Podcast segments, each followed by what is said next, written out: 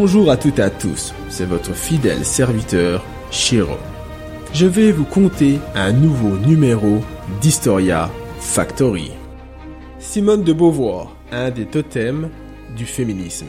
Une bataille infinie. On ne naît pas femme, on le devient. Voici ce qu'a écrit Simone de Beauvoir dans son œuvre Le deuxième sexe. Ce qui démontre bien le combat qu'elle a mené toute sa vie. Bienvenue aujourd'hui pour cette nouvelle rencontre avec, vous l'aurez compris, Simone de Beauvoir. Entre féminisme et écrit, nous allons découvrir cette femme qui, il faut le dire, a commencé à changer le monde.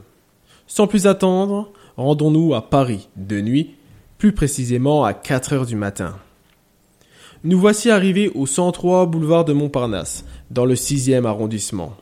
En bas de cet immeuble, nous pouvons voir l'enseigne d'un restaurant nommé La Rotonde.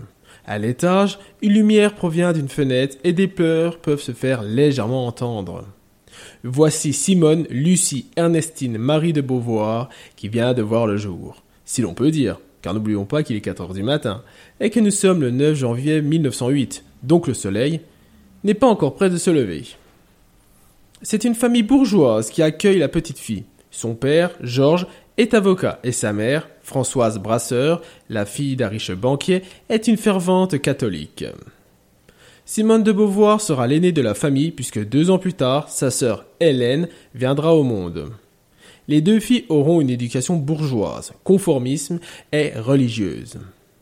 Ainsi, leurs parents opteront pour une inscription au cours Désir, un établissement réservé aux jeunes filles de bonne famille. Dans cette institution, se situant au 35 rue Jacob, dans le 6e arrondissement, aujourd'hui elle n'existe plus, c'est la librairie des femmes qui s'y trouve, Simone de Beauvoir se rendra compte de l'inégalité présente entre les garçons et les filles. En effet, alors que certains cours étaient donnés à la jante masculine, ils étaient interdits à la jante féminine. Cela pose les bases de sa façon de voir les choses. La jeune fille restera dans cet établissement de ses 6 ans jusqu'au bac. Or, entre-temps, Simone de Beauvoir se rendra compte de certaines choses qui la pousseront à remettre en question ses croyances. Ainsi, à 14 ans, elle deviendra athée et décidera de consacrer sa vie aux études et à l'écriture. Une fois le diplôme de niveau 3 obtenu, Simone se rendra à l'école normale supérieure afin de préparer une agrégation en philosophie. Dans celle-ci, elle rencontrera Jean-Paul Sartre, René Maheu et Paul Nizan et sera classée à la deuxième place lors de l'examen qu'elle obtiendra à 21 ans. Cette acquisition fera d'elle la plus jeune personne à avoir réussi le diplôme. Mais si elle est seconde, qui était en première place? C'est nul autre que Jean-Paul Sartre, son ami, qui deviendra l'amour de sa vie. Lorsque Simone de Beauvoir obtient son agrégation, elle aménage en juillet 1929 au 91 avenue d'Enfer Rochereau dans le 14e arrondissement de Paris. Auparavant, c'était sa grand-mère qui habitait ici. Grâce à ses certificats, la jeune femme peut devenir professeure. Ainsi, elle enseignera à Marseille et à Rouen. Là, elle deviendra tripoche de certaines élèves comme Olga Kozakiewicz et Bianca Bienenfeld. Avec elle, Simone entretiendra des relations amoureuses. D'ailleurs, lorsque son premier roman nommé L'invité sortira en 1943, Simone le dédiera à Olga. Ce livre aborde le féminisme et la relation polygame. En plus de ça, l'œuvre parlera de la vie de l'autrice avec Sartre. En effet, la relation que les deux amants avaient était basée sur la liberté et la transparence. Chacun savait donc que l'autre avait des relations en dehors de celle-ci. Simone de Beauvoir enseignera jusqu'en 1943, puis débutera sa carrière littéraire. Au même moment, elle commencera à voyager. Ainsi, nous pouvons la voir aux États-Unis en compagnie de Nelson Agren, un auteur américain et son amant, pays où elle découvre le mouvement existentialiste. Mais aussi en Afrique, en Europe, en Chine, à Cuba ou encore au Brésil. En 1962, elle se rend en Union soviétique où elle poursuivra la rédaction de ses mémoires commencées quatre ans plus tôt et son action pour la libération de la femme poussée par la notoriété qu'elle a obtenue. En effet, en 1949, le deuxième sexe sort. Cette œuvre, devenue la Bible du mouvement féminisme mondial, définit la femme comme le second sexe, car les dames sont définies comme inférieures aux hommes. Cet ouvrage sera classé interdit par le Vatican. Toutefois, ce fait n'a pas empêché Simone de Beauvoir d'être connue. Bien au contraire, peut-être que c'est ce qui a permis d'attirer plus de monde à s'intéresser à ce livre. Mais bien que cette création lui a octroyé une certaine renommée, c'est réellement lorsqu'elle gagne le prix Goncourt en 1954 grâce à son œuvre Les Mandarins qu'elle peut s'acheter son premier bien. La création est un roman autobiographique couvrant le féminisme, la morale, l'existentialisme et les structures politiques. L'appartement, situé au 11 bis rue Victor Scholler, lui permettra d'avoir un endroit rien qu'à elle pour écrire. En effet, auparavant, elle se rendait au Café de Flore, dans le 6e arrondissement, pour travailler. Là, elle y passait toutes ses journées assise à une table au premier étage. Or, son appartement ne restera pas qu'à elle, puisque rapidement, il deviendra le lieu de réunion pour un noyau d'écrivains et plus tard, l'équipe de rédaction de la revue Les Temps modernes.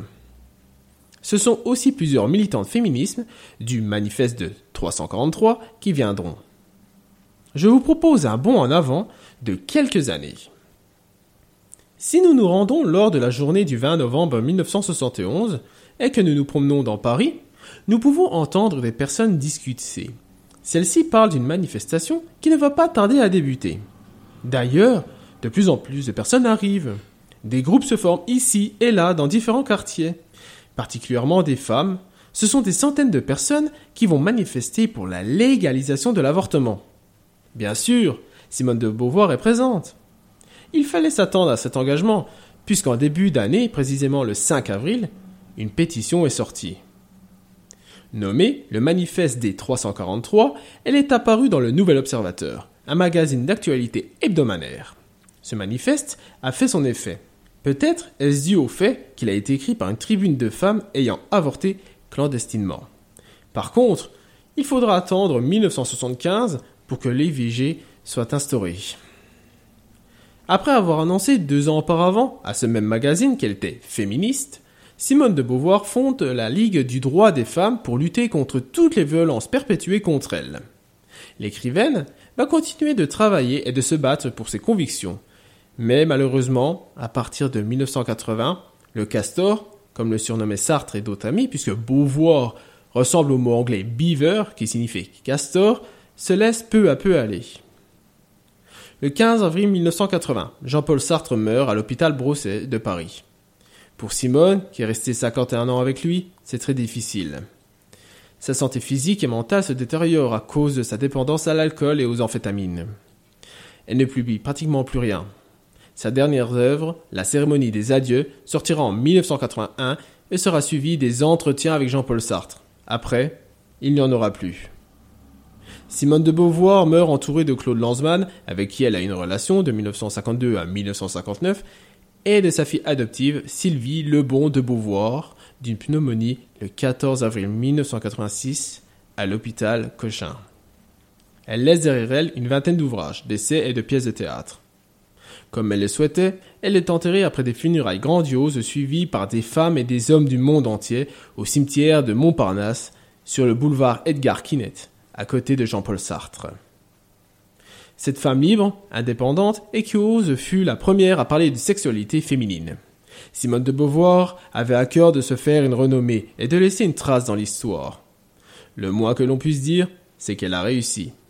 Malheureusement, le combat qu'elle a entrepris n'est pas prêt de s'arrêter puisqu'aujourd'hui en France ou ailleurs, il existe encore des inégalités vis-à-vis des femmes par rapport aux hommes. Heureusement, moins qu'avant. Je terminerai cette chronique sur une question. Simone de Beauvoir a été enterrée avec un objet spécifique. Savez-vous lequel? Naturellement, je vous donnerai la réponse dans la prochaine chronique. J'espère que vous aurez appris des choses sur cette grande femme. Je vous remercie de m'avoir suivi tout au long de cette histoire. Vous pouvez me retrouver sur historiafactory.fr. À bientôt, quel que soit l'endroit ou l'époque.